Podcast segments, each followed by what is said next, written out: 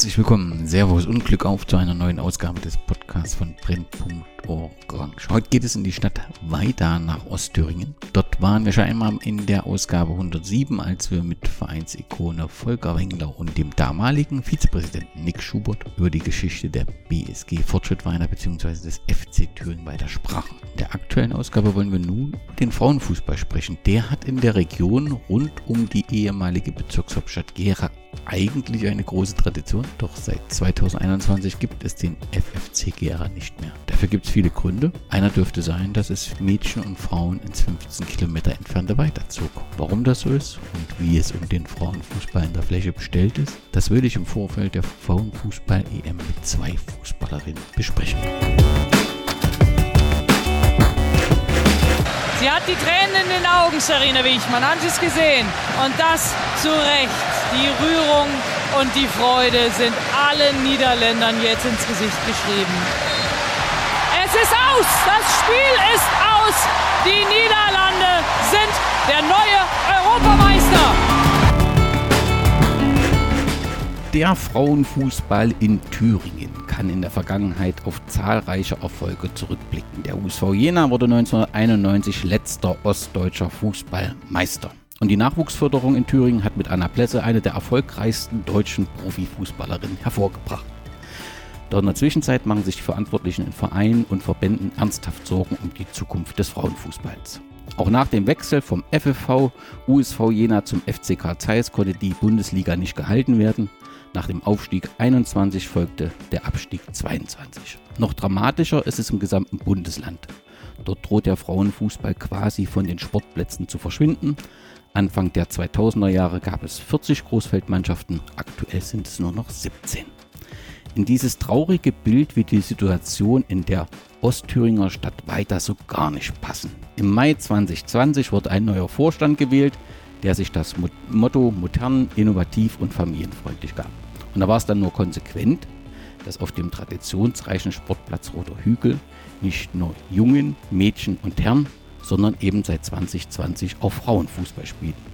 Welche Entwicklung das Team in den vergangenen 24 Monaten nahm, was die Gründe für einen wahren Zuschauerboom sind, das will ich mit den beiden Fußballerinnen Tina Pieper und Selina Rolle besprechen. Herzlich willkommen, ihr beiden im Podcast. Hallo. Hallo.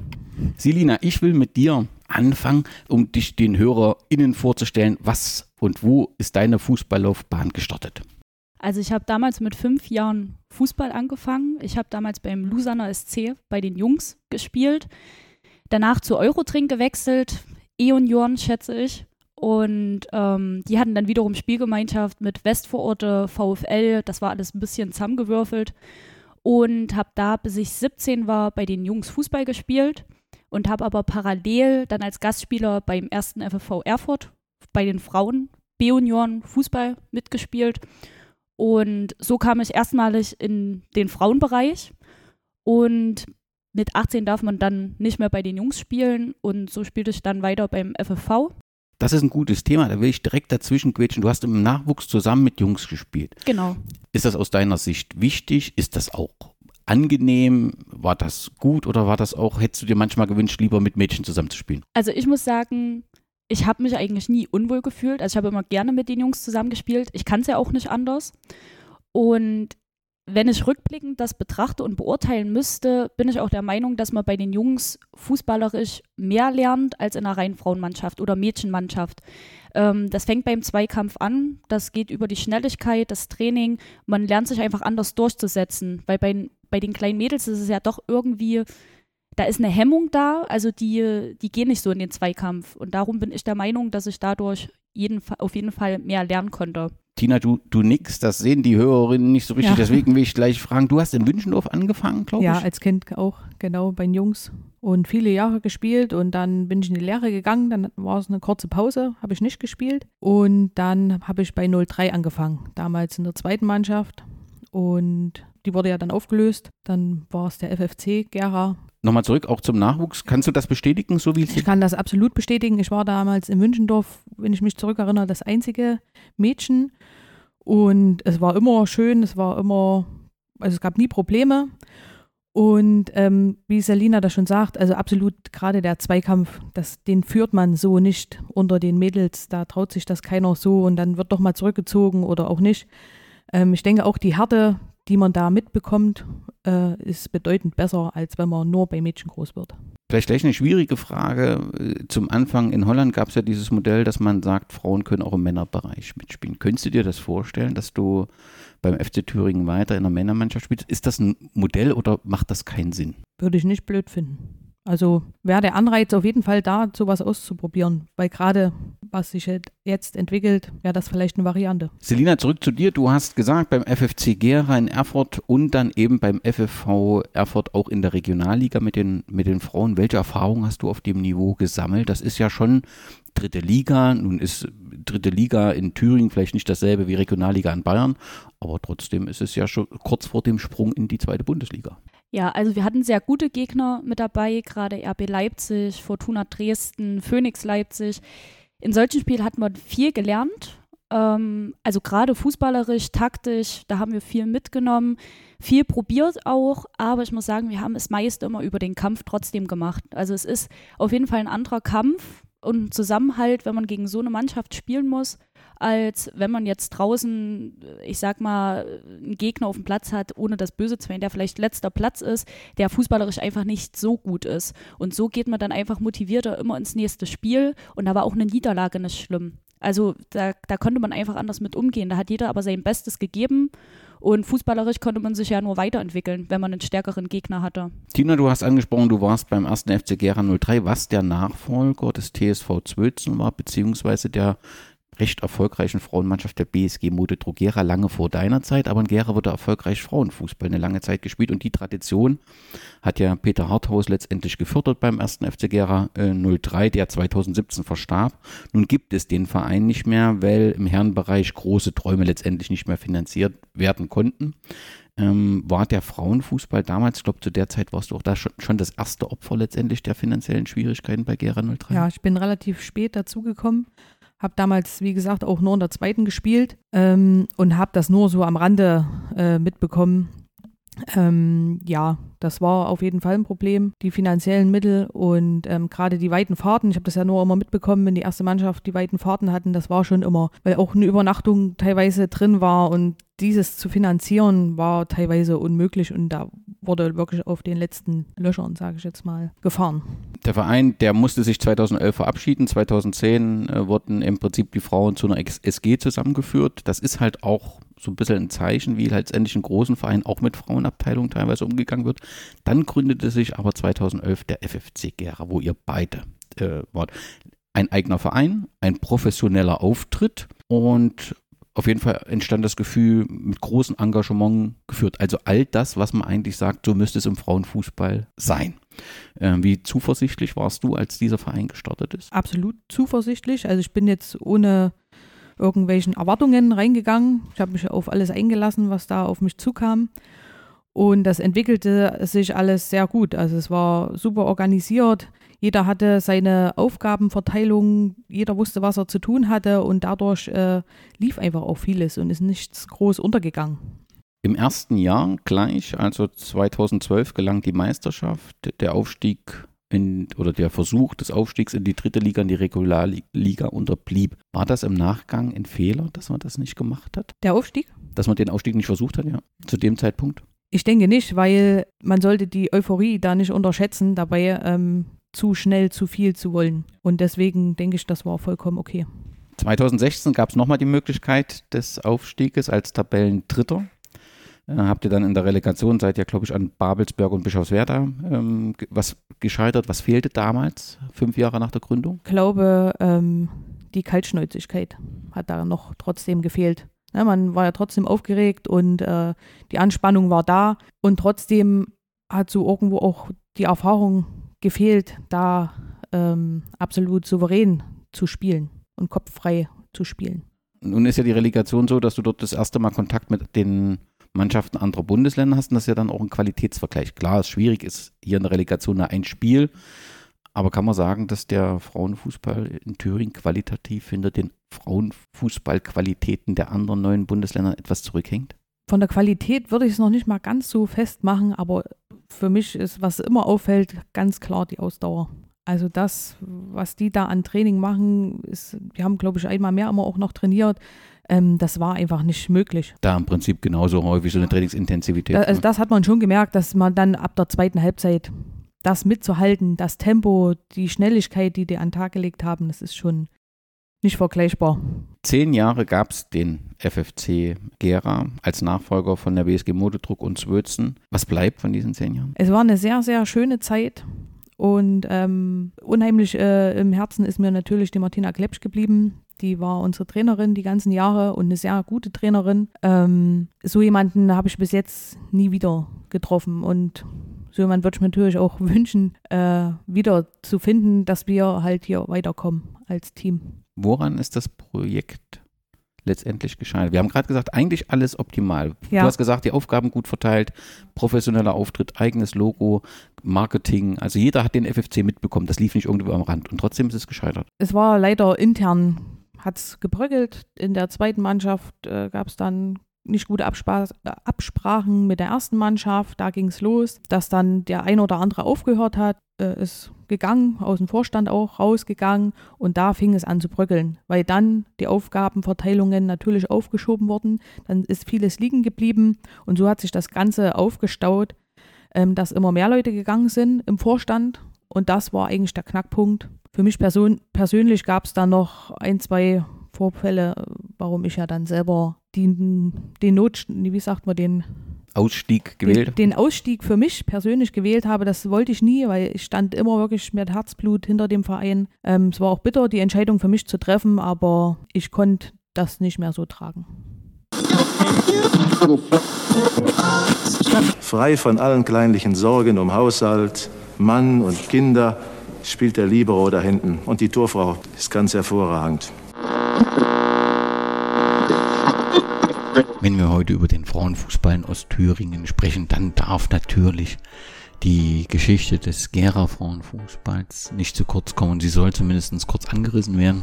Der Frauenfußball im Zwölzner Stadion, der Textilarbeiter, hat eine lange und erfolgreiche Geschichte.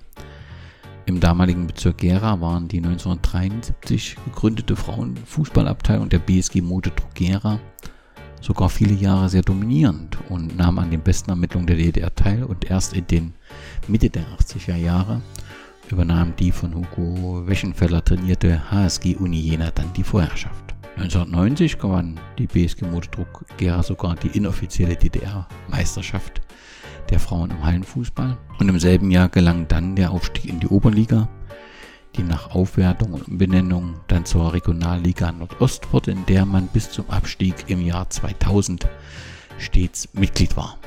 Der größten Erfolg gab es dann 1992 mit einem vierten Platz, damals als TSV Gera Zwötzen. Unter diesem Namen gewann man 1998 auch das Finale des Thüringen-Pokals gegen den USV Jena. Das Finale fand anlässlich der Feier 25 Jahre Frauenfußball in Gera Zwötzen am 20. Juni in Gera statt. Die Verlegung vom eigentlich geplanten Finalort Neustadt an der Orla stimmten die USV-Damen zu, wofür sie den DFB Fairnesspreis 1998 bekamen. In der folgenden ersten Runde des DFB-Pokals unterlag dann Zwölzen dem Bundesligisten WSV Wolfsburg Wendschott. Die Mannschaft schloss sich 2003 dem VfL Wolfsburg an mit 0 zu 3. Ab 2003 war der TSV Gera Zwölzen zumindest im Bereich Frauenfußball Geschichte. Die Fußballerin traten dem 1. FC Gera 03 bei und nach mehreren Jahren in der Landesliga schaffte die Mannschaft 2006 dann den Wiederaufstieg in die Regionalliga Nordost. 2008 gewann man den Thüringen-Pokal, qualifizierte sich für den DFB-Pokal. Dort unterlag man dann in der ersten Runde dem benachbarten Bundesliga-Aufsteiger FFUSV Jena. Durch den vorletzten Platz in der Saison 2009-10 musste die Mannschaft dann erneut in die Verbandsliga. Zahlreiche Spielerinnen verließen den Verein, sodass man dann aus der Frauenmannschaft des ersten FC Gera 03 und der ebenfalls bestehenden Frauenmannschaft der BSG Wismut Gera eine Spielgemeinschaft bildete. Die trat 2010-11 in der Verbandsliga an. Ein Jahr später, am 29. April 2011, gründete dann diese Spielgemeinschaft den FFC Gera, der gleich in seiner ersten Saison Thüringen Meister wurde, aber auf einen Aufstieg verzichtete. Im Jahr 2015 erreichte die Mannschaft das Endspiel um den Thüringen-Pokal, traf dort auf die zweite Mannschaft des USV Jena und da die Jenerinnen nicht teilnahmeberechtigt waren, qualifizierte sich Gera für den DFB-Pokal. Dort gab es aber eine 0 zu 12 Heimniederlage gegen den damaligen Zweitligisten FSV Gütersloh. In der Saison landete man dann 2015-16 landet man auf dem dritten Platz. Da Jena 3 als erster und nicht aufsteigen durfte und Schottina nicht wollte, war der FFC Gera, nahm an der auch den Aufstiegsspielen zur Regionalliga teil. Dort gab es ein 0 zu 2 beim Bischofswerder FV und ein 0 zu 5 gegen Babelsberg, sodass der Verein in der Verbandsliga blieb, aus der sich dann 2019 in die Landesklasse zurückzog und ein Jahr später den Spielbetrieb nach Sachsen-Anhalt verlegte, wenn es in Thüringen zu wenig Teilnehmer für eine Kleinfeldliga gab.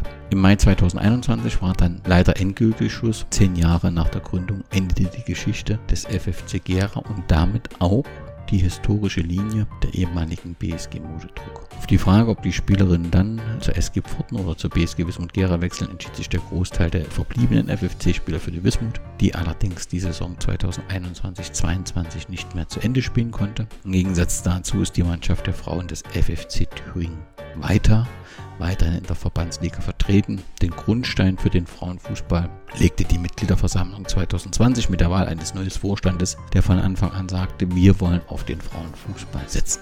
Und über die Entwicklung des Fußballs in weiter, des weiblichen Fußballs in weiter auf der historischen Sportstätte Roter Hügel sprechen wir jetzt weiter. Es wird aber jetzt alles ganz ernst, denn der Deutsche Fußballbund hat ja die Frage des Frauenfußballs sachlich und positiv geprüft. Und es gibt sicherlich bald auch in Deutschland eine Entscheidung. Und sie sieht wahrscheinlich so aus, dass es den Frauenfußball dann wettkampfmäßig geben wird. In Italien und in anderen Ländern gibt es ihn ja schon. Es gibt ja in diesem Jahr sogar schon eine Weltmeisterschaft im Frauenfußball.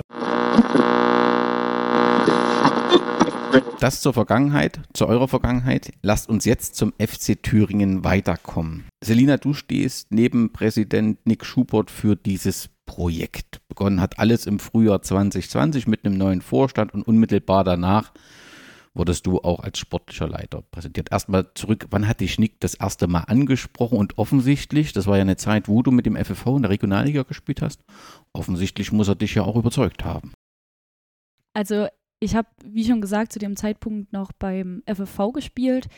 Mein Problem war dann äh, die Berufswahl. Ich hätte es zeitlich einfach nicht mehr in Erfurt geschafft. Ich bin ja regelmäßig von Gera nach Erfurt gefahren, zweimal die Woche Training, dann noch Spiel, was ja in der Regionalliga auswärts auch lange Fahrten sind. Und da hatte ich für mich selber auch schon überlegt, komplett aufzuhören, weil es gab ja nicht wirklich eine Alternative. Also es gab ja in Gera-Umgebung nicht viel. Und dann hatte mich dann Nick über Instagram erstmalig angeschrieben. Bin ich ehrlich, ich habe gedacht, was für ein Volltrottel, was will der? Der, ne? der Influencer, Präsident. Genau, der Influencer. Und dann habe ich mir gedacht, gut, was hatten wir zu verlieren? Wir kannten uns vorher auch nicht. Und da haben wir uns erstmalig hier getroffen, ähm, haben das besprochen und ich habe gesagt, okay, klingt gut, wir können das probieren. Dann hatten wir, glaube ich, noch ein Treffen und haben gesagt, wir machen das, festgelegt, alles fertig. Und die nächsten Tage, das ist dann publik geworden und ich muss wirklich sagen, wir hatten nach dem ersten Tag 15 Zusagen, 15 Mädels, die Interesse hatten. Logischerweise, weil man sich ja kannte in Gera-Umgebung. Man hatte ja Kontakt, gerade durch den Fußball. Also es war auch noch dieses FFC-Umfeld, ja, was da eine genau, Rolle spielte. Genau, mhm. genau. Und ich, ich sage jetzt mal durch meine Station Jena, Erfurt, die Mädels, die bleiben ja trotzdem. Also der Kontakt bleibt ja. Und ja, dann hatten wir auch relativ schnell das erste Training. Das hat allen Spaß gemacht und damit war das, wenn man das so überheblich formulieren darf, eigentlich ein Selbstläufer am Anfang. Das klingt fantastisch. Tina, um herauszubekommen, was ein Verein im Frauenfußball anbieten sollte, was hat denn dich dann von diesem Konzept überzeugt?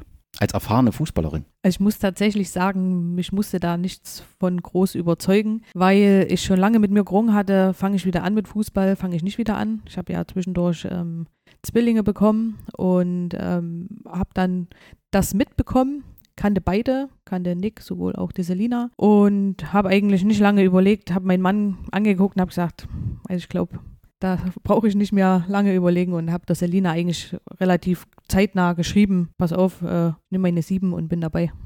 Am 26. Juni war dann die erste Trainingseinheit? Wie viele Spielerinnen war anwes waren anwesend und woher kamen diese? Also hatten die alle Fußballhintergrund? Waren das alles erfahrene Regionalligaspielerinnen? Waren das Anfänger? Wie war die Mischung? Also ich bin jetzt ehrlich, ich kann die genaue Zahl nicht mehr sagen. Vielleicht 15 Es oder waren, so. Wir waren auch 15, 15, 15, bis 20. 20, genau. Und es waren viele Mädels von überall her. Also ähm, wir hatten aus Stadtroda die Sophie, sie ist mitgekommen. Wir hatten auch viele Anfängerinnen aus Jena. Ähm, viele, die natürlich bei, bei Gera gespielt hatten. Äh, da kann, fällt mir sofort die Lara ein. Die waren alle mit dabei. Also es hatten viele Fußballerfahrungen, aber einzelne haben auch neu angefangen. Ja, auch hier rundherum um die Dörfer, Marika zum Beispiel. Die, die, genau, Ja. die Dörfer, die, da waren alle anwesend und es hat sofort aber auch gut harmoniert. Also obwohl wir wirklich welche dabei hatten, die kein Fußball konnten, bis welche, die eben Regionalliga gespielt haben. Und genau das will ich dich nochmal fragen. Das ist ja eine bunte Mischung an Erfahrung an Frauenfußball. Und na gut, kann ich euch beide fragen. Also ihr seid ja beide erfahren im Fußball, erfolgreich im Fußball.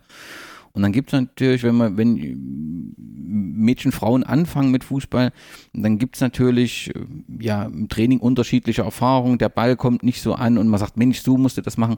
Sorgt das nicht auch für Frust oder sorgt das dann eben doch für so ein Gemeinschaftsgefühl? Oder ist das eine Mischung manchmal je nach Stimmungslage? Also mein Part in der Sache ist, glaube ich, eher, ich versuche genau das ähm, zu unterstützen, dass wir alle auf gleicher, gleiche Ebene kommen. Dass es den Profi gibt oder dass es diejenige gibt, die es jetzt noch nicht ganz so gut kann. Und mein Ziel war es immer zu versuchen, dass man äh, sich da auf gleicher Augenhöhe begegnet. Sicherlich kommt ein Pass mal nicht an oder der andere ist dann genervt, weil er nicht genug gefördert wird. Aber ähm, mir war immer wichtig, dass ähm, die Spielerinnen, die kommen und die Fußball spielen können, denen war immer bewusst, wo sie hinkommen. Also, dass wir hin weiter von Null auf anfangen. Und das haben wir eigentlich von Anfang an so kommuniziert. Und ich denke auch nur deswegen funktioniert es so. Sicherlich gibt es Situationen, wo man sagt, oh mein Gott, ich würde jetzt auch gern mal ne, ähm, mehr draus machen, aber das ist halt, dass die, äh, wie sagt man, äh, die Waage zu halten, das ist halt der Spagat, den man hinkriegen muss. Also kommt ihr im Wesentlichen über dieses Gemeinschaftsgefühl und zu sagen, wir beide, äh, oder nicht wir beide, wir alle wollen das hier voranbringen. Ja, momentan absolut so. Sicherlich haben wir auch Trainingseinheiten, wo wir die Spieler mal zur Seite nehmen und dann die einfachsten Dinge mit denen geübt wird und wir Älteren oder die Erfahreneren ähm, spielen dann halt äh, Pässe oder üben, verschieben oder Spielfunktionen, äh, Funktionen, je nachdem. Also das haben wir auch alles vor, aber trotzdem im Großen und Ganzen muss man sagen, versuchen wir immer als Gefüge, als Mannschaft auf dem Platz zu stehen. Ja, also ich kann das nur untermauern, was äh, Tina gerade gesagt hat. Ähm, ich erwische mich auch manchmal selber, dass man dann meckert, wenn ein Pass mal nicht ankommt, aber wir holen uns alles selber, glaube auch schnell wieder zurück. Also im Affekt, wenn man Euphorie hat im Spiel, natürlich passiert das, ne? Aber wie Kruschi schon gesagt hat, wir haben äh, oder wir kommunizieren von Anfang an, jeder, der hierher kommt, wir, die wissen Bescheid. Wir sagen, es gibt Mädels, die können es nicht so gut, die haben neu angefangen und damit wissen die das auch. Und ich muss auch sagen, da fahren wir eigentlich sehr gut. Ja, ist ja die, für die Barriere für Neuzugänge dann eben auch geringer, wenn man eben noch nicht so häufig gespielt hat, dass man dann eben trotzdem sagt, ich würde es mal probieren wollen. Weil ich kann mir auch vorstellen, dass wenn man jemand den Namen Tina Pieper liest und ein bisschen weiß im Frauenfußball, dass man, oder deinen Namen, dass man dann auch ein bisschen Angst hat, dann hier anzufangen. Aber wenn ihr das so kommuniziert, ist das ja eine relativ niedrige Eintrittsschwelle. Selina, du bist sportliche Leiterin. Nun muss ja eine sportliche Leiterin auch mal in schwierigen Situationen schwierige Entscheidungen treffen. Vielleicht war das in den vergangenen zwei Jahren noch nicht notwendig, aber es bedeutet ja manchmal auch, sich von Sportfreunden gegebenenfalls auch zu trennen. Also den Sport rein theoretisch zumindest für Aufgaben. Und bist gleichzeitig Spielerin. Das ist schon eine schwierige Kombination. Ja, also das auf jeden Fall. Ich muss sagen, bisher war ich Gott sei Dank noch nicht in der Lage. Ähm, ich würde auch nicht sagen, dass wir uns direkt von Spielerinnen trennen. Wir versuchen das eher erstmal anders zu kommunizieren. Also wir, wenn wir Neuzugänge haben und die sind überzeugt von sich und dann muss aber trotzdem mal jemand sagen, mm -mm, ne, wir haben noch ein, zwei Spielerinnen, die sind gerade aktuell vielleicht besser als du, du bist gerne gesehen, komm bitte zum Training. Es kann ja, also oder es wird ja immer besser. Aber da jetzt direkt zu sagen, nein, du musst den Verein jetzt verlassen, das ist nicht zielführend. Also das wollen wir hier auch nicht. Ähm, man muss offen mit den Mädels kommunizieren und dann sagen, okay, pass auf, so und so ist dein Stand, so und so sieht's aus, kannst du damit umgehen, wir können gerne reden. Das, das wird häufig gemacht, da wäre ich auch viel von Tina unterstützt, äh, dass sie da doch wahrscheinlich ein bisschen einfühlsamer ist. Das eine oder ja, da andere hängt ein Mal. bisschen die Pädagogin raus, ne? Aber bisher haben das auch alle Mädels, falls das mal der Fall gewesen sein soll, gut verkraftet, äh, sind auch sehr einsichtig und bis jetzt sind sie ja trotzdem da. Das erste Pflichtspiel, das uns zum Sportlichen kommen, gab es am 6. September 2020 und es gab gleich eine 0 zu 12 Niederlage gegen Karl Zeiss Jena 3. Nun muss man wissen, die dritte Mannschaft spielt historisch in der Verbandsliga immer eine ganz hervorragende Rolle, ob nun FF USV Jena oder jetzt FC Karl Zeiss Jena. Ähm, wie war die Reaktion im Team nach so einer Niederlage? Ihr habt ja wirklich eine Euphorie entfacht, ihr habt das gut kommuniziert, ihr seid da ja wirklich Experten, was so soziale Medien angeht, gerade auch mit eurem Präsidenten und so, sehr gut machen. War aber trotzdem bestimmt eine Enttäuschung da, oder? Also ich würde sagen, war keine Enttäuschung da, weil also wir zwei, glaube ich, wussten, was uns da erwartet, absolut. Und ähm, da war es eigentlich eher der Punkt, äh, so wenig wie möglich zu bekommen, also Tore zu bekommen. Und ich denke, das war für einen Start. Also ich habe es, das ohne das schlecht jetzt zu meinen, nicht anders erwartet, aber naja. Ja, das ist ja okay, wenn ja, man das ist realistisch einfach einschätzt. so, also weil- das ist einfach real, das ist genau das richtige Wort. Es war einfach für mich und ich glaube für die Sally auch absolut realistisch, was da passiert und auch die nächsten Spiele passieren wird. Ja, also ich muss sagen, ich wusste von Anfang an, dass wir sehr gute Spielerinnen dabei haben. Jeder konnte Fußball zu dem Zeitpunkt, der, also wenn ich mich recht erinnere, die auf dem Platz stand. Wir hatten, glaube wirklich erfahrene Fußballer mit auf dem Spielfeld, aber wir haben halt noch nie zusammengespielt. Das kommt noch Das, hinzu. äh, das war, glaube für uns alle der Knackpunkt. Wir haben das vorher auch, wie wir schon gesagt haben, kommuniziert. Wir versuchen viel zu reden, offen, offen miteinander umzugehen.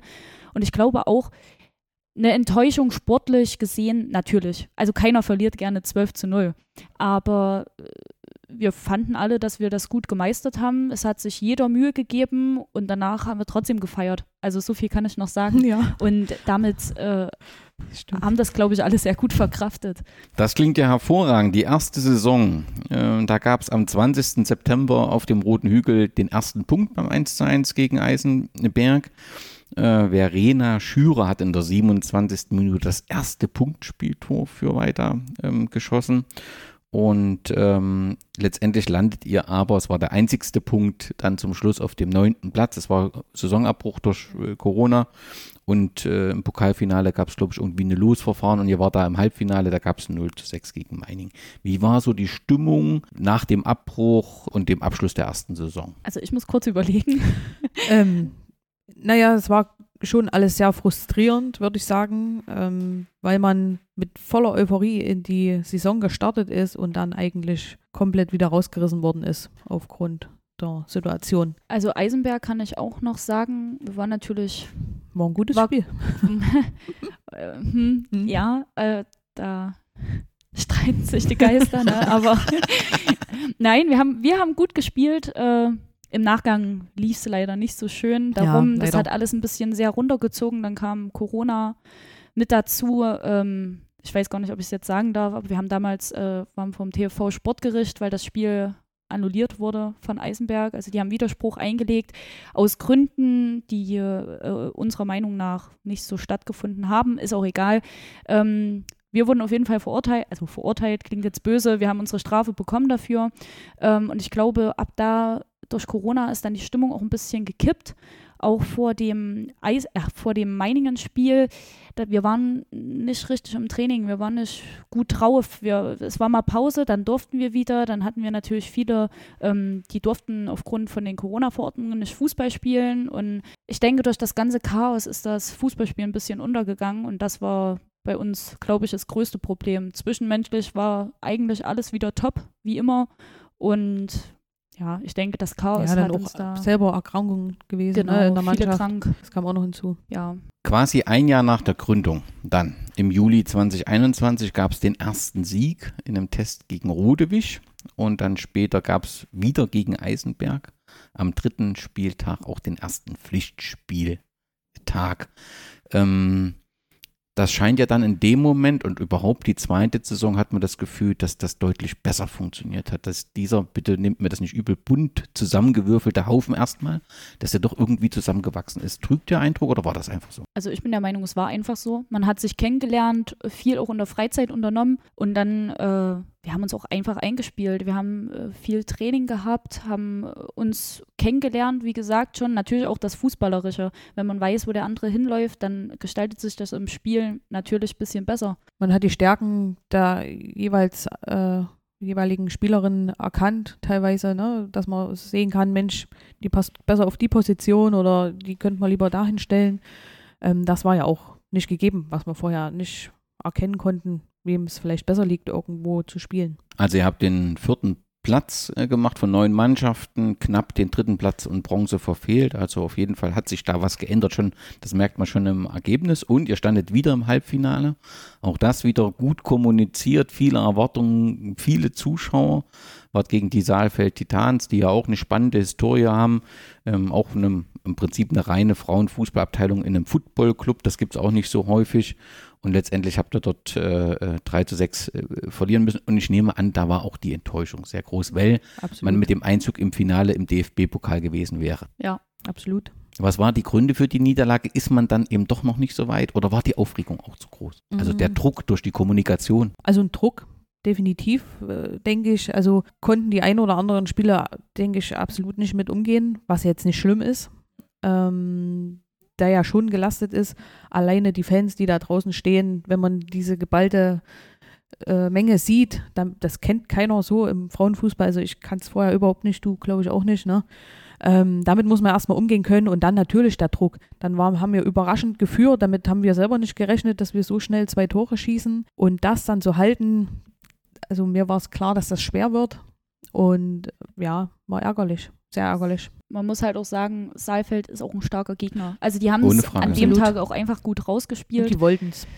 Die wollten das, genau. Ähm und die spielen auch viele, viele Jahre schon zusammen. Das kommt auch noch hinzu. Das fehlt uns ja völlig. Ne? Also, die erste Saison, wie gerade schon besprochen, abgebrochen. Die zweite gerade gestartet. Ähm, deswegen, da fehlt einfach die Erfahrung als Mannschaft, als gemeinsames Team. Wie habt ihr danach wieder die Köpfe hochbekommen? Ja, ja, schon teilweise schwer, weil ähm, wir schon mehr für uns erwartet haben. Aber letztendlich motivieren wir uns alle gegenseitig, pushen uns wieder nach oben und dann geht es halt weiter. Ihr hattet bei diesem Halbfinale 550 Zuschauer hier auf dem äh, Roten Hügel, eine sehr traditionsreiche Sportstätte, also an all die Hörerinnen und Hörer, die noch nicht hier waren, diesen grauen Glitz unbedingt zu kreuzen. Hier wurde schon mal der erste FC Magdeburg im Elfmeterschießen geschlagen 550 Zuschauer zum Vergleich. Der FC Karl Zeiss Jena hat in der aktuellen Saison im Frauen-Bundesliga im Schnitt 367.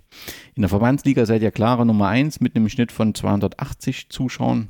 Habt deutlich mehr als die Spitze in der Männerverbandsliga mit dem FSV Schleiz, der 190 hat.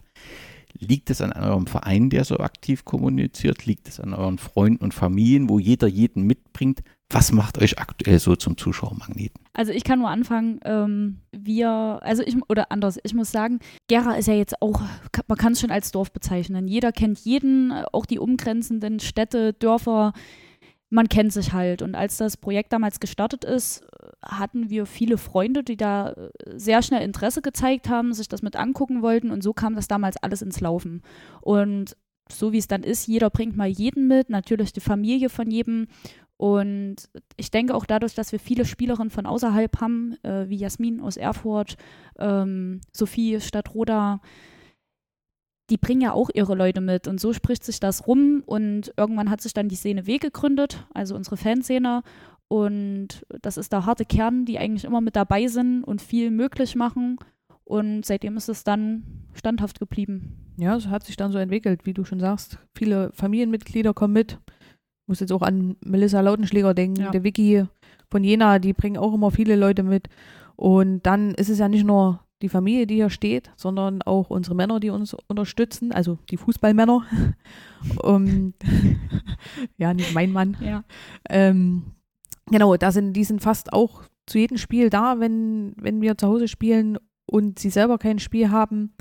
Dann selbst von der zweiten Männermannschaft sehe ich viele auch hier, das macht schon viel aus. Und auch die ganzen Weitschen, wie man so schön sagt, die sind ja auch stolz darauf, was sich hier gerade entwickelt und die kommen dann auch gern. Und das ist etwas, was mich wirklich überrascht. Also ich war davon ausgegangen, dass man da, also weiter ist eine Stadt, 8300 Einwohner, rein formell. Als wenn jemand, Gera ist die, die nächstgrößere Stadt, wie viel 15 Kilometer, also sehr nah guckt man ein bisschen abschätzig, häufig denkt das Dorf weiter so. Und es ist auch ein bisschen dörflich hier, also es ist klein, gemütlich und so weiter.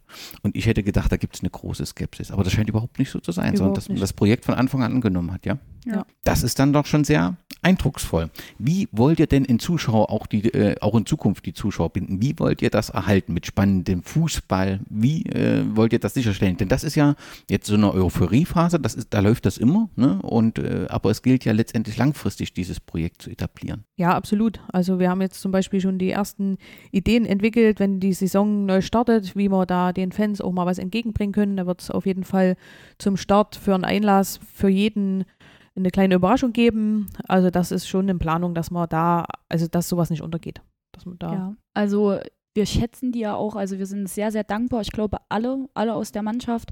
Und ähm, gerade auch der Nick, der versucht immer viel möglich zu machen, wie jetzt mit der Busausfahrt. Ähm, da hatten wir einen großen Reisebus organisiert äh, und da durften alle Fans, alle Spieler mit in dem Reisebus fahren, mit Getränken, Essen. Da sind wir nach Oberlind gefahren, Auswärtsspiel und haben uns dort einen schönen Tag gemacht. Und ich denke, mit Aufmerksamkeiten, was man einfach, wie Kuschi schon gesagt hat, in, was entgegenzubringen, dankbar zu sein, ja, das wird auch immer sehr gerne angenommen. Und ihr plant ja spannende Testspiele. Also zumindest äh, war der bei Blick in Fußball.de kurz eine Überraschung da, dass der FC Thüringen weiter demnächst in Schalke, äh, auf Schalke spielt. Ja. Im August, glaube ich, ein Ja. Testspiel, Ja. wo ja auch das Frauenfußballprojekt ähm, begonnen hat. Das sind natürlich äh, fantastische Begegnungen. Ich nehme an, die Vorfreude ist da sehr groß bei euch. absolut. Ja, das stimmt. Und das kommt, das ist ja das, was dann immer noch zusammenkommt. Durch die viele Vorarbeit auch von Nick und ringsherum, ähm, das macht schon viel aus. Und dadurch kommen ja immer wieder neue Interessen hervor, weil wann fährt man schon mal nach Schalke? Also Also und spielt gegen Schalke. und spielt. Also ja. Das wird auf jeden Fall was Besonderes und was Einmaliges für einen Ve- Verein. Einfach nur zur Erklärung. Nick, Nick ist Nick Schubert, der Präsident mittlerweile, hat begonnen als Vizepräsident bei der Wahl 2020 und ist aktuell Präsident des FC Thüringen weiter. Die Leistung von euch sind ja auch ein Verdienst von Trainer Robert Bitz. Nun ähm, hat er frühzeitig erklärt, dass er sagt, okay, also im Februar, damit man auch planen kann, er ist zum Ende der Saison nicht da, äh, wird zum Ende der Saison sein Engagement beenden und wird bei seinem Herzensverein, wo er groß geworden ist, nun SV Roschitz als äh, Trainer tätig sein. Ist das so ein wenig völlig unabhängig von der persönlichen Situation und vom Namen, äh, dass es schwierig ist für den Amateurfußball der Frauen, Trainerinnen und Trainer zu finden und noch schwieriger ist, diese dann auch letztendlich zu halten, weil der Fußball der Herren immer mit Ruhm und auch einer finanziellen Entschädigung locken kann? Ja. Absolut. Ja. Ja, also ist schwierig. Also ähm, ich glaube, das Problem ist, also eine Frauenmannschaft, sind wir mal ehrlich, ist wahrscheinlich auch ein bisschen komplizierter als eine Männermannschaft. Ähm, ich glaube, das können wir beide bestätigen. Ähm, ich denke, es ist allgemein schwierig, Trainer zu finden. Also unabhängig ob Männer oder Frauen. Ich glaube, das hat auch nicht viel mit Ruhm zu tun ähm, oder Entschädigung. Es ist halt schwierig, eine Person zu finden, die sich dreimal in der Woche auf den Platz stellt. Ne? Die meisten ist ja logisch, die haben Zeitlich, Familie, mhm. genau zeitlich gesehen, die haben Familie, die gehen arbeiten. Wir sind ja alles normale Menschen, die haben ja auch noch was zu tun. Ne? Und ich glaube, das ist einfach das größte Problem, da jemanden zu finden, der sagt, ich stelle mich auf diesen Fußballplatz nach meiner Arbeit äh, beziehungsweise an meinen freien Tagen und äh, Ja, und dann geht es noch so, bei den Männern ist es ja oft so, da ist es ein Vati oder da ist es ein Onkel oder der selber irgendwo gespielt hat oder spielt. Ähm, da ist es, denke ich, schon irgendwo ein bisschen einfacher. Ähm, jetzt bei den Frauen, da hast du ja nicht so eine Bindung. Ne? Wir haben ja immer noch gehofft, dass einer von den Männern oder so da Interesse zeigt. Aber klar, die spielen selber alle. Die haben dreimal, zweimal Training, die fahren zum Spiel. Wann sollen denn die das noch machen? Ne? Und das ist halt die Problematik, die, denke ich, massiv zunimmt warum auch dieser Frauenfußball massiv abbaut. Was macht eine gute Trainerin oder einen guten Trainer aus für dich? Dieses zwischenmenschliche, menschliche, ähm, eine gesunde Härte auf jeden Fall und aber auch ja Dinge sehen, ne, erkennen, wenn jetzt mal was nicht passt, dass man da genau im richtigen Moment äh, einhakt und aber auch nicht einen Kumpel spielt. Das ist ganz wichtig. Das trifft Selina? Ja, also ich bin da auch bei äh, Krochi. Ähm, ich muss sagen, also man braucht halt meiner Meinung nach einen Trainer, der auch mal durchgreift. Also der, äh, wie, Auf den wie nennt man das? Ja, Ja. also der, der mal sagt, so und so wird es jetzt gemacht. Ne? Das ist bei Mädels wirklich ein bisschen schwierig, weil Mädels zicken dann auch einfach ein bisschen mehr. Dem muss das egal sein. Ne? Das ist, der muss dann sagen, so wird es gemacht, egal ob jetzt zwei von den aktuell 25, 27 Mädels mal eingeschnappt sind und äh, natürlich, wie Kruschi schon sagte, zwischenmenschlich, kommunikativ, aber ähm, er sollte sich auch einfach ähm, Kritik annehmen. Also der sollte kritikfähig trotzdem sein. Natürlich nicht von jeder Spielerin, aber wenn der Vorstand oder sowas sagt, da muss schon. Äh, also positive Kritik, ne? dass man das Positive- dann ja. umsetzt und nicht äh, sich zurückzieht und denkt, naja, dann macht doch euren Scheiß alleine. Das ist dann auch immer diese Waage, die man halten muss. Nun habt ihr beide bewusst oder unbewusst die männliche Form genommen. Der Trainer, könntest du dir vorstellen, Trainerin zu werden, Tina? Ich bin, äh, achso, ich Du- selber. Also jetzt nicht konkret auf dieses Projekt, aber so perspektivisch. ähm, ja, die Frage wurde mir tatsächlich in letzter Zeit öfters gestellt, ähm, weil ich ja nur auch das gewisse Alter mitbringe und nicht mehr ewig Fu- Fußball spielen werde, brauchen wir nicht drüber streiten. Äh, grundsätzlich ja, absolut, aber ich muss ehrlicherweise sagen, ich habe technisch oder Erfahrung null. Da fehlt es mir einfach. Ich habe noch nie eine Frauenmannschaft oder geschweige denn eine Männermannschaft geführt. Ja, ich habe mal die Kinder trainiert äh, mit dem Christian Paas damals. Das kann man aber nicht vergleichen. Und ähm, alleine sowieso nicht.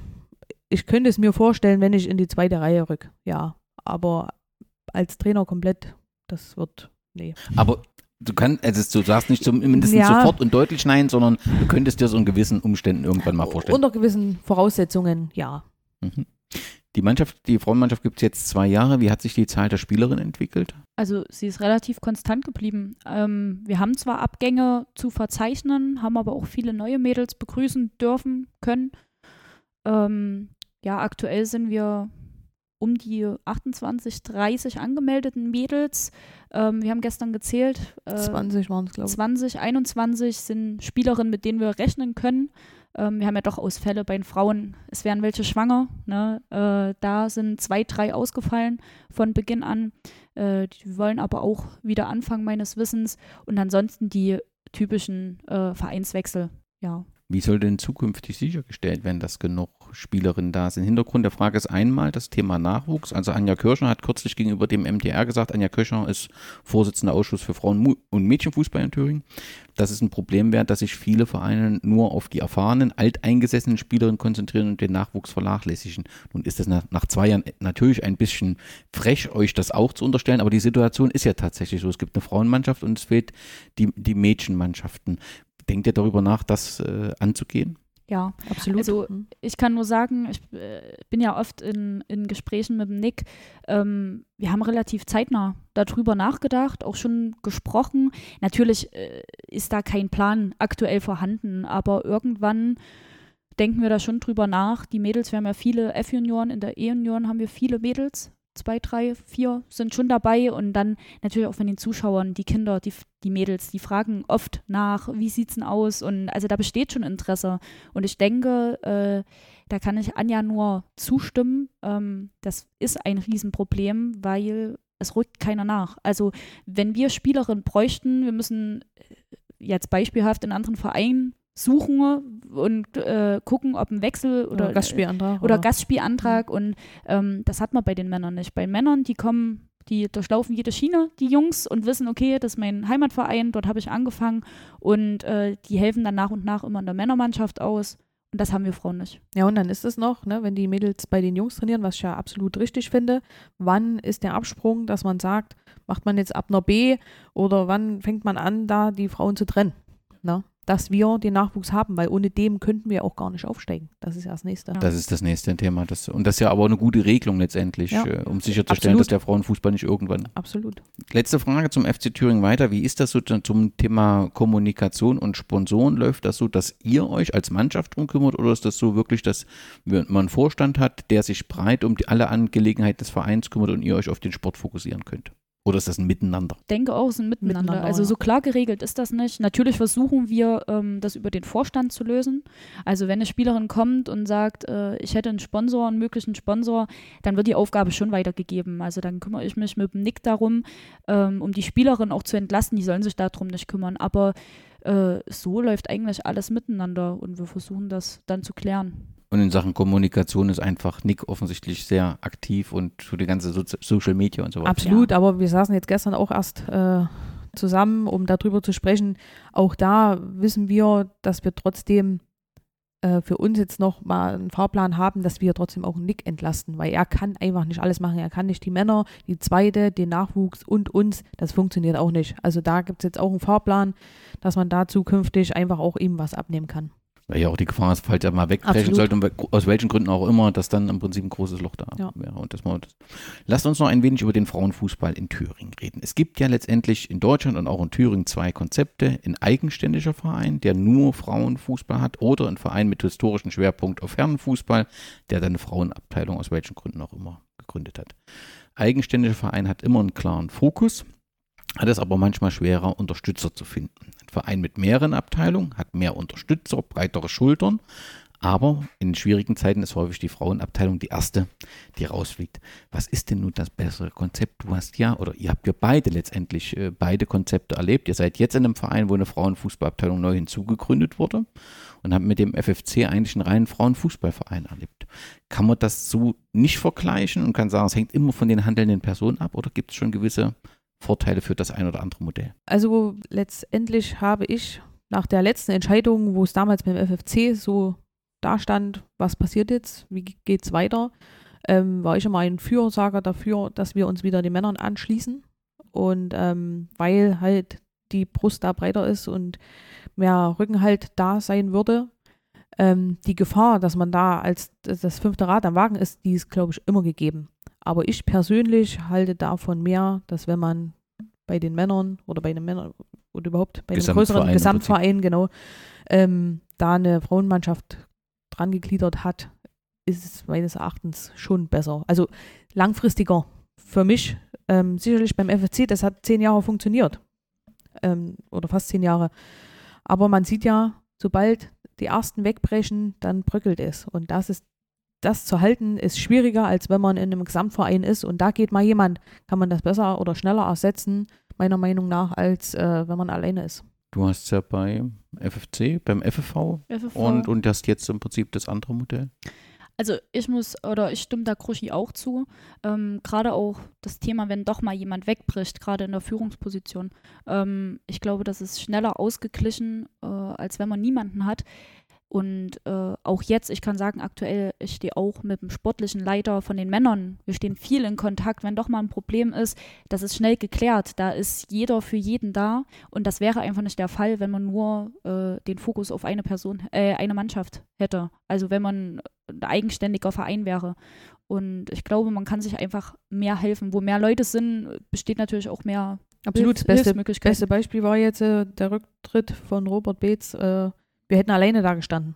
Und äh, Henrik Poland hat sich dann bereit erklärt, für uns da zu sein. Das ist auch nicht selbstverständlich. Und so konnte im Prinzip die, die Lücke an der Trainerstelle Genau. ausgeglichen werden, damit die Saison ordentlich auch zu Genau. Ende Genau. gebracht wird. Lass uns nochmal über die Situation in Thüringen reden. Vor uns habe ich es schon gesagt, wir hatten mal 40 Großfeldmannschaften und wir wollten mal groß mit Frauenfußball und so weiter. Klar ist die Situation, wir haben einen Schwerpunkt in Jena, nur ein Gymnasium in, in, in Jena, ein Sportgymnasium und setzen sehr viel auf den Bundesliga-Fußball, was jetzt ein Zweitliga-Fußball ist und in der Fläche bricht alles komplett weg. Wir haben eine erste Liga des Freistaates, die aus zwei Staffeln äh, besteht. Weiß ich nicht, ob es das noch in einem anderen Bundesland gibt. Und, und selbst dort äh, ziehen die Mannschaften zurück, sodass wohl aktuell 17 Großfeldmannschaften sind. Ich weiß nicht, ob dazwischen da noch weniger wird oder auf jeden Fall ist kein Frauenfußball-Boom mehr zu spüren, sondern man hat das Gefühl, der verschwindet aus Thüringen. Was sind denn die Gründe dafür? Also ich glaube, wir haben schon viel angesprochen. Also ähm, es ist schwierig, gerade oder viele Probleme liegen im Nachwuchs. Auch einen Verein zu finden wie weiter, der da voll hinter der Frauenmannschaft steht, ist auch nicht selbstverständlich. Also die Frauenmannschaft, die wird meistens wirklich, glaube ich, vernachlässigt. Und dann hat man viele Frauen, die abspringen und äh, somit ist eine Mannschaft einfach nicht spielfähig. Und wenn das halt dreimal passiert, dann ist die raus in, in der laufenden Saison. Wenn sie aufgrund von Spielermangel nicht antreten kann, Ich persönlich sage immer noch, äh, die heutige Gesellschaft hat sich auch gewandelt, weil es ist einfach so, die Prioritäten setzt jeder heutzutage anders. Ich weiß noch, früher, da haben wir die Fußballtasche mit in den Urlaub genommen und wenn wir zurückgefahren sind, sind wir direkt auf dem Fußballplatz, damit wir noch die zweite Halbzeit mitspielen konnten oder wie auch immer. Diese Prioritäten, die setzen viele einfach nicht mehr. Es ist einfach so. Und äh, man, früher war auch die Anja Kirschner, ich hatte das Gespräch mit ihr auch, wo ich dort war, ähm, früher ist man klar in Schulen gegangen und hat gesagt, Mensch, wir machen eine Mädchenmannschaft auf, habt ihr nicht Lust, vorbeizukommen, hin und her. Das ist heute einfach nicht mehr so. Das, man kann heute nicht mehr in eine Schule einrücken und denken, man nimmt zehn Mädels mit. Das funktioniert heute nicht mehr. Aber dieses Problem haben doch, hat doch sowohl der Herrenfußball als auch der Frauenfußball. Also auch dort ist es doch, wir haben die Zahlen, zumindest Rückgänge, auch bei den Jungs so grundsätzlich.